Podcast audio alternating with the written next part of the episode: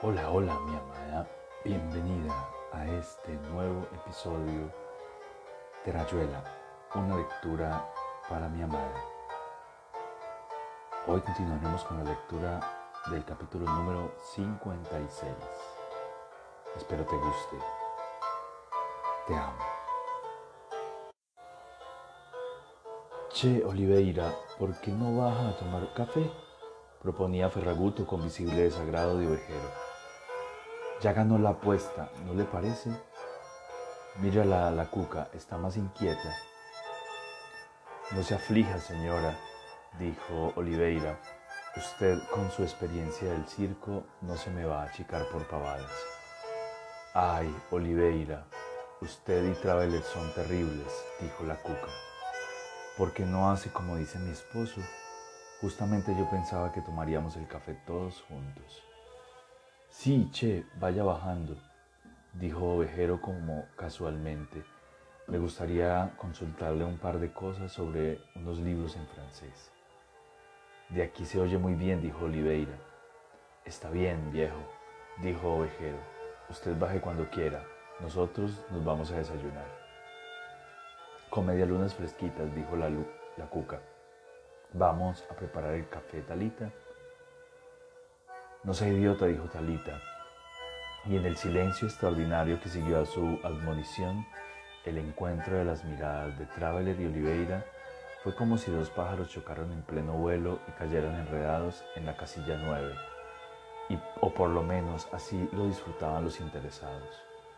A todo esto la cuca y Ferraguto respiraban agitadamente y al final la cuca abrió la boca para chillar. Pero, ¿Qué significa esa insolencia?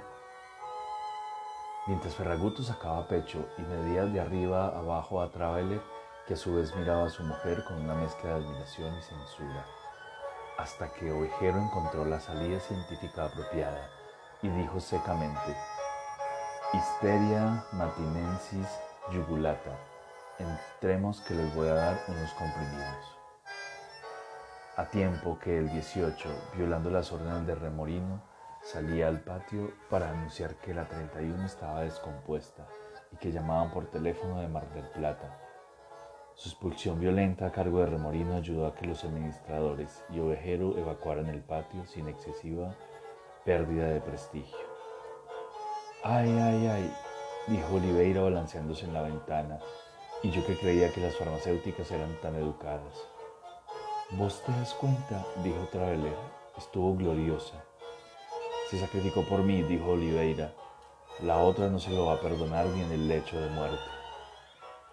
Para lo que me importa, dijo Talita, con media lunas fresquitas, date cuenta un poco.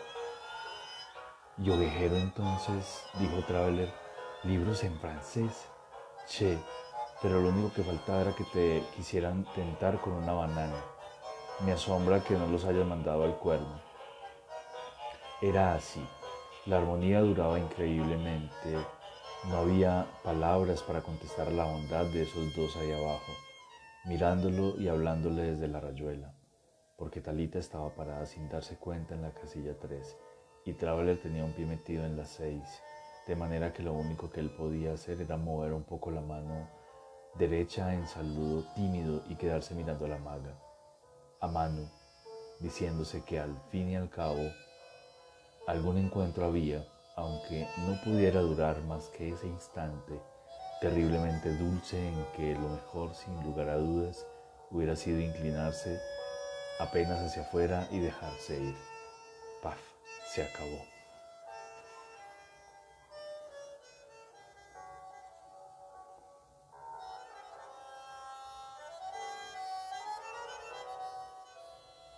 Capítulo 57. Estoy refrescando algunas nociones para cuando llegue al Galle. ¿Qué te parece si la llevo una noche al club? A Etienne y a Riona les va a encantar, es tan loca. Llévala, a vos también te hubiera gustado. Porque hablas como si me hubiera muerto. No sé, dijo Ochi. La verdad no sé, pero tenés una facha esta mañana le estuve contando de ti unos sueños muy bonitos. Ahora mismo se me estaban mezclando con otros recuerdos mientras vos disertabas sobre el entierro con palabras tan sentidas. Realmente debe haber sido una ceremonia emotiva, che. Es muy raro poder estar en tres partes a la vez, pero esta tarde me pasa eso. Debe ser la influencia de Morelli. Sí, sí, ya te voy a contar. En cuatro partes a la vez, ahora que lo pienso. Me estoy acercando a la ubicuidad, de ahí a volverse loco. Tener razón, probablemente no conoceré a Galle. Me voy a ir al tacho mucho antes. Justamente el Zen explica las posibilidades de una preubicuidad, algo como lo que vos has sentido, si lo has sentido. Clarito, che, vuelvo de cuatro partes simultáneas el sueño de esta mañana que sigue vivito y culeando, unos interludios con Pola que te ahorro, tu descripción tan vistosa del sepelio del chico, y ahora me doy cuenta de que al mismo tiempo yo le estaba contestando a Traveler, un amigo de Buenos Aires que en su puta vida entendió unos versos míos que empezaban así. Fíjate un poco. Yo entre sueño, buzo del lavabos.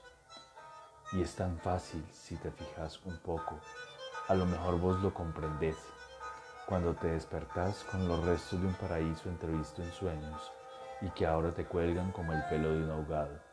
Una náusea terrible, ansiedad, sentimiento de lo precario, lo falso, sobre todo lo inútil. Te caes hacia adentro, mientras te cepillas los dientes sos verdaderamente un buzo de lavabos. Es como si te absorbiera el lavatorio blanco.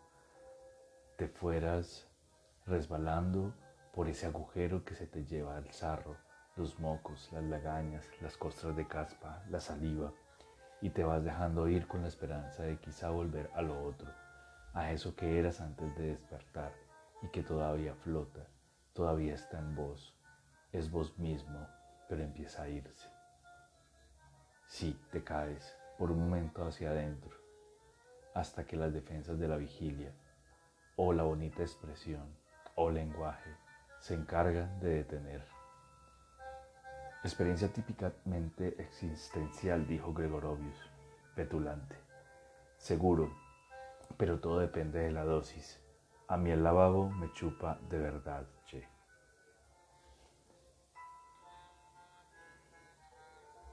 Capítulo 58 Hiciste muy bien en venir, dijo Gekrepten cambiando la hierba. Aquí en casa estás mucho mejor. Cuanti más que allá el ambiente que querés. Te tendrías que tomar dos o tres días de descanso. Ya lo creo, dijo Oliveira, y mucho más que eso, vieja. Las tortas fritas están sublimes. Qué suerte que te gustaron. No me comas muchas que te vas a empachar. No hay problema, dijo Ovejero encendiendo un cigarrillo. Usted ahora me va a a dormir una buena siesta y esta noche ya está en condiciones de mandarse una escalera real y varios póker de haces. No te muevas, dijo Talita. Es increíble cómo no sabes quedarte quieto. Mi esposa está tan disgustada, dijo Ferragut. Servito esta torta frita, dijo Gekrepten. No le den más que jugo de frutas, mandó Ovejero.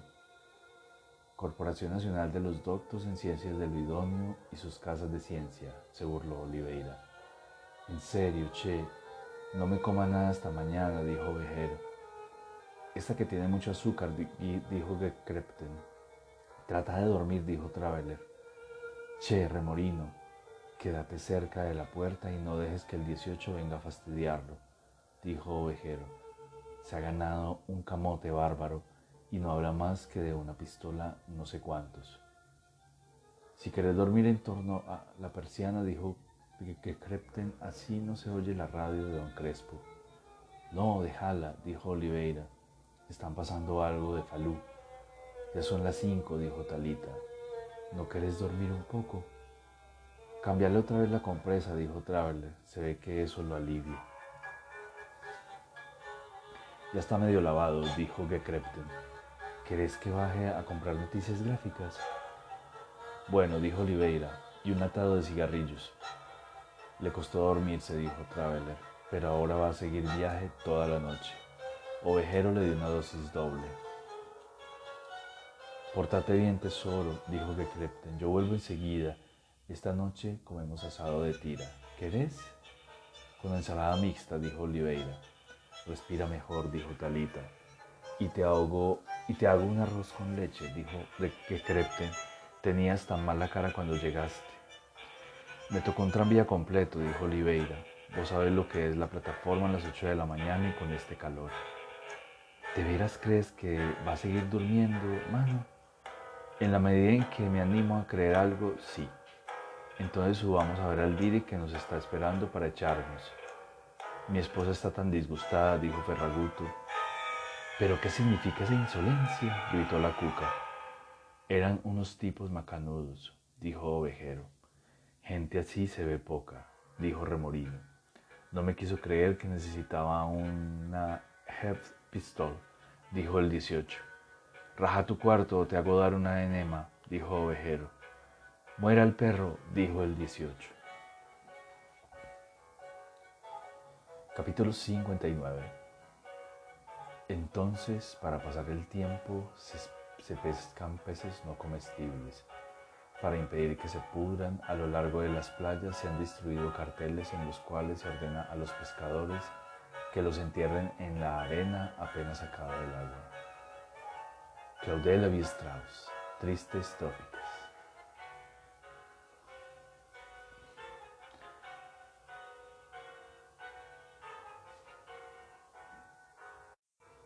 Capítulo 63. No te muevas, dijo Talita, Parecería que en vez de una compresa fría te estuviera echando vitriolo. Tiene como una especie de electricidad, dijo Oliveira. No digas pavadas. Veo toda clase de fosforescencias. Parece una enorme McLaren. Levanta un momento la cabeza. La la almohada es demasiado baja, te la voy a cambiar. Mejor sería que dejaras tranquila la almohada y me cambiaras la cabeza, dijo Oliveira. La cirugía está en pañales, hay que admitirlo.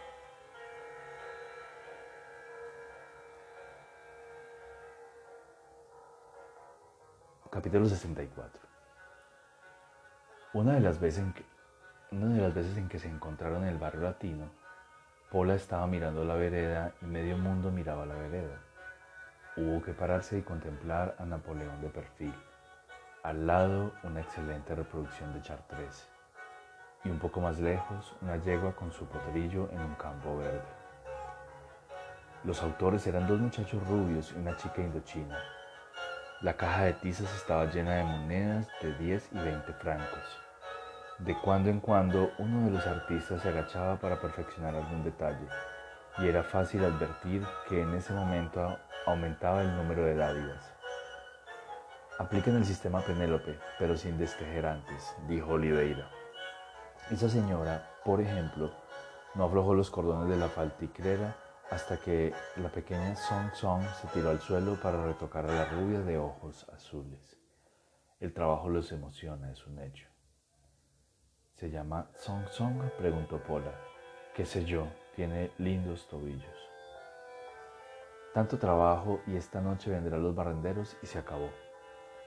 Justamente ahí está lo bueno, de las tizas de colores como figura escatológica, tema de tesis. Si las barredoras municipales no acabaran con todo eso al amanecer, Song Song vendría en persona con un balde de agua. Solo termina de veras lo que comienza cada mañana. La gente echa monedas sin saber que la están estafando, pero en realidad estos cuadros no se han borrado nunca. Cambian de vereda o de color, pero ya están hechos en una mano, una caja de tizas, un astuto sistema de movimientos.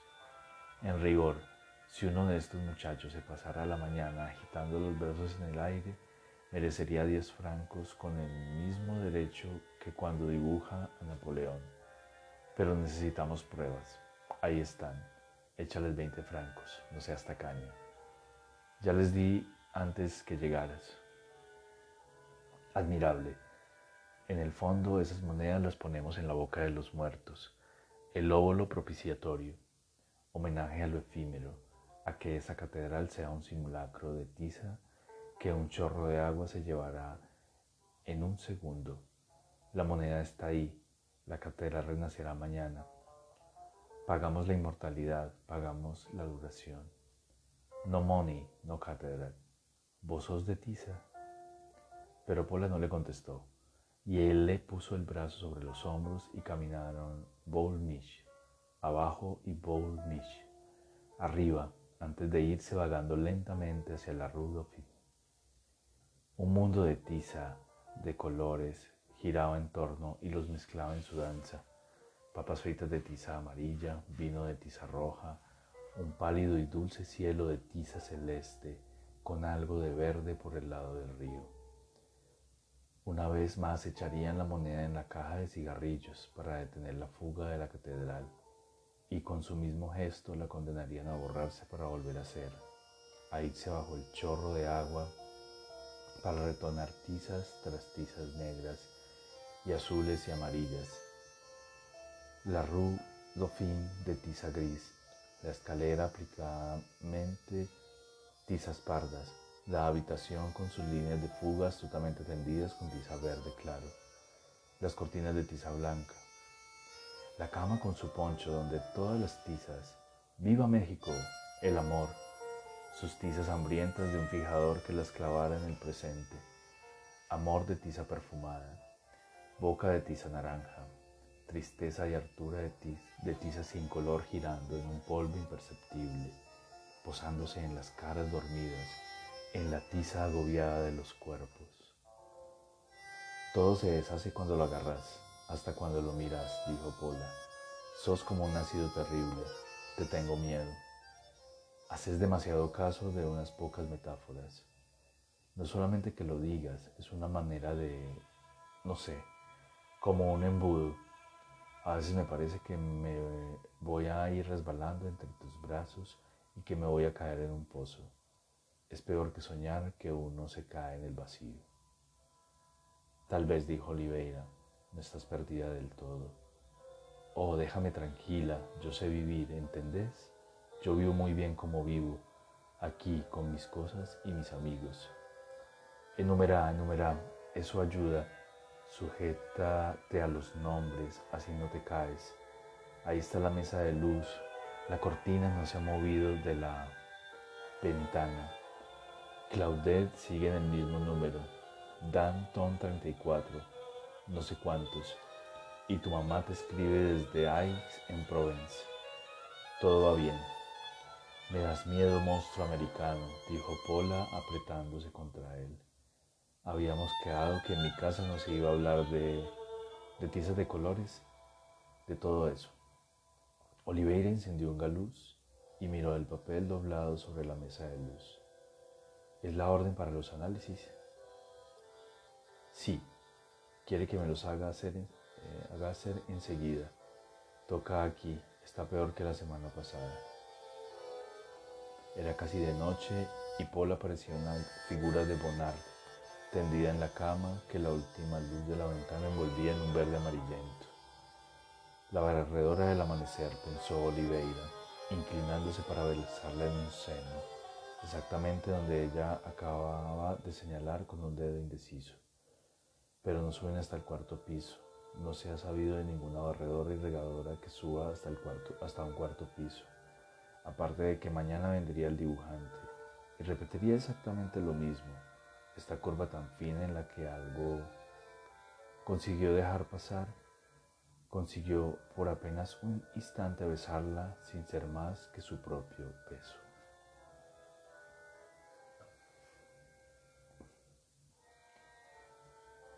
65, capítulo 65.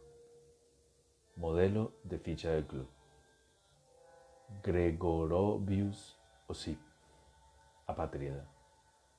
Luna llena, lado opuesto, invisible en ese, en ese entonces Pri Sputnik. Cráteres, mares, cenizas. Tiende a vestir de negro, de gris, de pardo. Nunca se lo ha visto con un traje completo hay quienes afirman que tiene tres, pero que combina invariablemente el saco de uno con el pantalón de otro. No sería difícil verificar eso. Edad. Dice tener 48 años. Profesión. Intelectual. Tía abuela envía módica pensión. Carte de Seyur AC 345-6923 por seis meses renovable. Ya ha sido renovada nueve veces, cada vez con mayor dificultad. País de origen. Nacido en Borsok, partida de nacimiento probablemente falsa, según declaración de Gregorovius a la policía de París. Las razones de su presunción constan en el prontuario.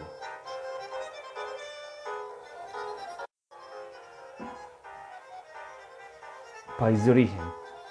En el año de su nacimiento, Borsog formaba parte del imperio austrohúngaro. Origen magyar evidente, a él le gusta insinuar que es checo. País de origen. Probablemente Gran Bretaña. Gregorovius hablaba de, habría nacido en Glasgow, de padre marino y madre terrícola, resultado de una escala forzosa, un arrumaje precario, Stoke Alley y complacencias xenofílicas excesivas por parte de Miss Marjorie Babington, 22 Stewart Street. A Gregorovius le agrada establecer una picaresca prenatal y fama a sus madres. Tiene tres según la borrachera, atribuyéndoles costumbres licenciosas. La herzogin Magda Rasenswill, que aparece con el whisky o el coñac, era una lesbiana autora de un tratado pseudocientífico sobre la careza. Traducción a cuatro idiomas. Miss Babington, que se ectoplasmiza con el gin, acabó de puta en Malta. La tercera madre en un constante problema para Etienne, Ronald y Oliveira, testigos de su esfumada aparición vía Beaujolais, Colts de Ron o Bourgogne aligoté. Según los casos se llama galle, algalle o minte. Vive libremente en Herzegovina o Nápoles. Viaja a Estados Unidos con una compañía de vodevil. Es la primera mujer que fuma en España. Vende violetas a la salida de la ópera de Viena. Inventa métodos anticonceptivos. Muere de tifus. Está viva pero ciega en huerta. Desaparece junto con el chofer del zar en Tazarskoye Selo. Extorsiona a su hijo en los años bisiestos. Cultiva la hidroterapia. Tiene relaciones sospechosas con un cura de Pantois. Ha muerto al nacer Gregorovius, que además sería hijo de Santos Dumont. De manera inexplicable, los testigos han notado que estas excesivas o simultáneas versiones de la tercera madre van siempre acompañadas de referencias a Gurdayev a quien Gregorovius admira y detesta pendularmente. Capítulo 66 Facetas de Morelli Su lado Bouvard Eupecuchet, su lado compilador del almanaque literario.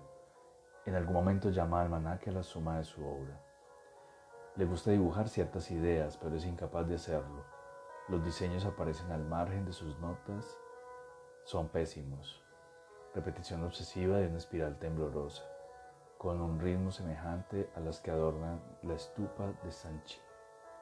Proyecta uno de los muchos finales de su libro inconcluso y deja una maqueta. La palabra contiene una sola frase. En el fondo sabía que no se puede ir más allá porque no lo hay.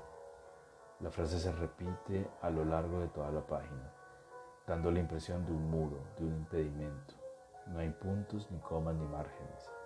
De hecho, un muro de palabras ilustrando el sentido de la frase. El coche contra una barrera detrás de la cual no hay nada. Pero hacia abajo y a la derecha en una de las frases falta la palabra lo. Un ojo sensible descubre el hueco entre los ladrillos, la luz que pasa. Capítulo 67 Me estoy atando los zapatos, contento, silbando, y de pronto la infelicidad. Pero esta vez te pesqué angustia, te sentí previa a cualquier organización mental, al primer juicio de negación, como un color gris que fuera un dolor y fuera el estómago. Y casi a la par, pero después esta vez no me engañas, se abrió paso el repertorio inteligible con una primera idea explicatoria. Y ahora vivir otro día, etc. De donde se sigue, estoy angustiado porque, etc. Las ideas a vela, impulsadas por el viento primordial que sopla desde abajo, pero abajo es solo una localización física, basta un cambio de brisa, pero ¿qué es lo que la cambia de cuadrante? Y al segundo están aquí las barquitas felices, con sus velas de colores. Después de todo, no hay razón para quejarse, che, ese estilo. Me desperté y vi la luz del amanecer en las mirillas de la persiana. Salía de tan adentro de la noche que tuve como un vómito de mí mismo, el espanto de asomar un nuevo día con su misma presentación, su indiferencia mecánica cada vez Conciencia, sensación de luz, abrir los ojos, persiana, el alba. En ese segundo, con la omnisciencia del semisueño, me di el horror de lo que tanto maravilla y encanta las religiones, la perfección eterna del cosmos, la revolución inacabable del globo sobre su eje, náusea, sensación insoportable de coacción Estoy obligado a tolerar que el sol salga todos los días. Es monstruoso, es inhumano.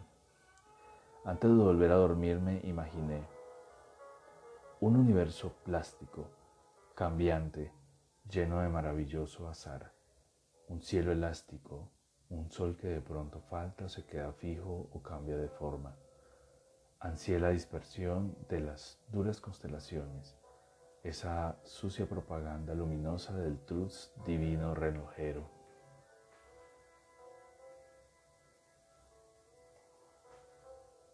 Capítulo 68 Apenas él le amalaba el noema y a ella se le agolpaba el clésimo y caían en hidromurias, en salvajes ambonios, en sústalos exasperantes. Cada vez que él procuraba reclamarlas incompelusas, se enredaba en un grimado quejumbroso y tenía que embulsionarse de cara al nóvalo, sintiendo cómo poco a poco las armillas se espejunaban, se iban apeltronando, reduplimiendo, hasta quedar tendido como el trimalciato de ergomanina al que se le han dejado caer unas fílulas de cariaconcia. Y sin embargo era apenas el principio, porque en un momento dado ella se tordulaba los urgadios, consintiendo en que él aproximara suavemente sus orfelunios. Apenas se entreplumaban, algo como un ulocordio los encrestoreaba, los estrayuxtaba y paramovía.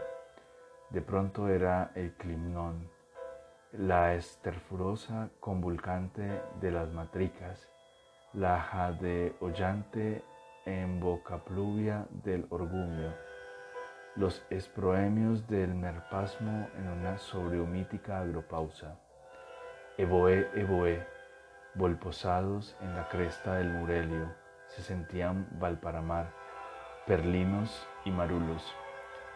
Temblaba el troc, se vencían las marioplumas y todo se resolvía en un profundo pínice, en neolamas de argutendidas gasas, en cariñas casi crueles que los ordopenaban hasta el límite de las gumpias.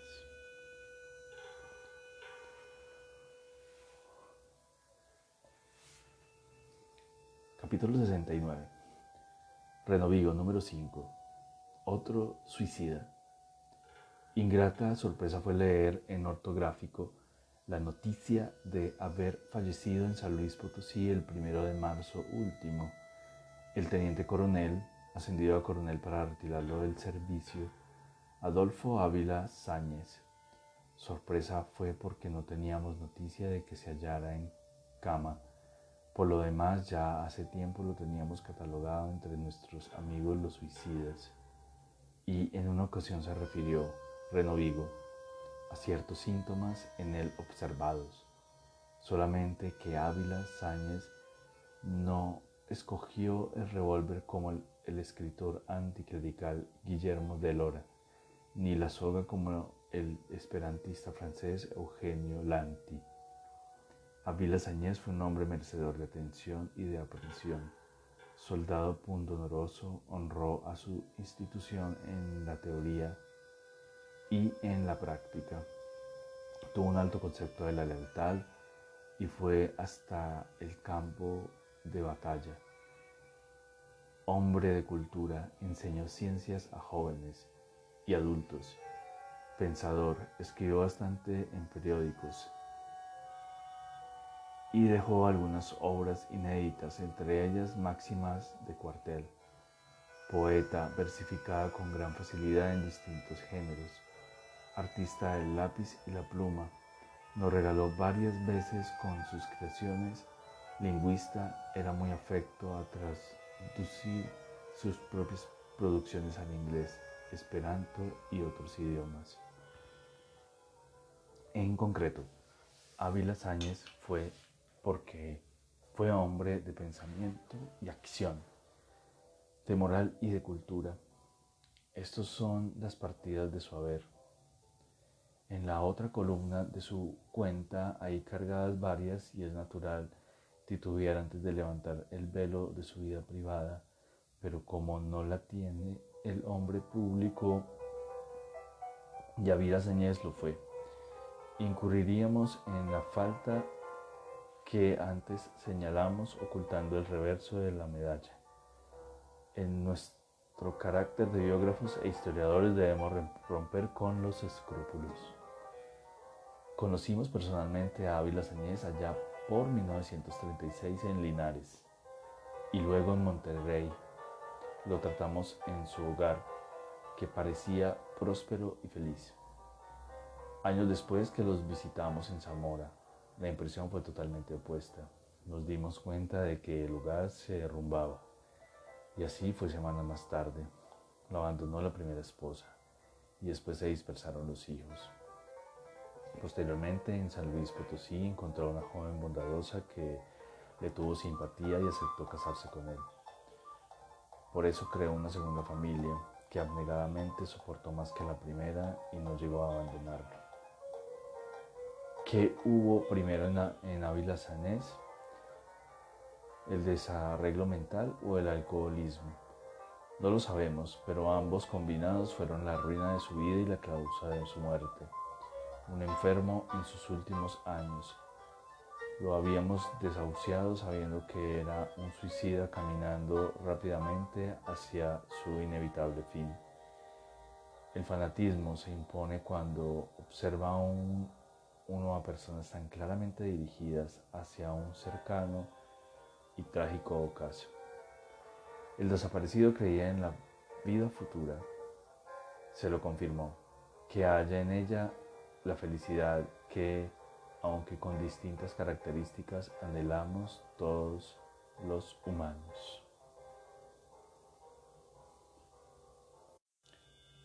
Y aquí termina un nuevo episodio de Rayuela, una lectura para mi amada. Espero te haya gustado esta lectura. Te amo, te amo, te amo. Soy siempre tuyo. Te amo, mi vida hermosa.